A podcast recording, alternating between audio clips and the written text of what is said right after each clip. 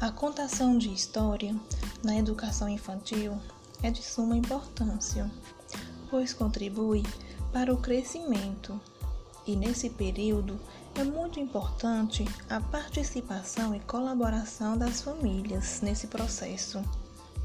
Sendo assim, passei um vídeo no qual foi explorado as emoções e sentimentos, perguntando às crianças como estavam se sentindo nesse tempo de pandemia, como raiva, alegria, paixão, medo, emoção.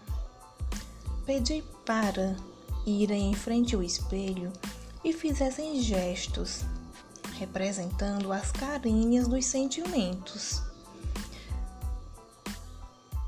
Sendo assim, trabalhando a percepção e oralidade.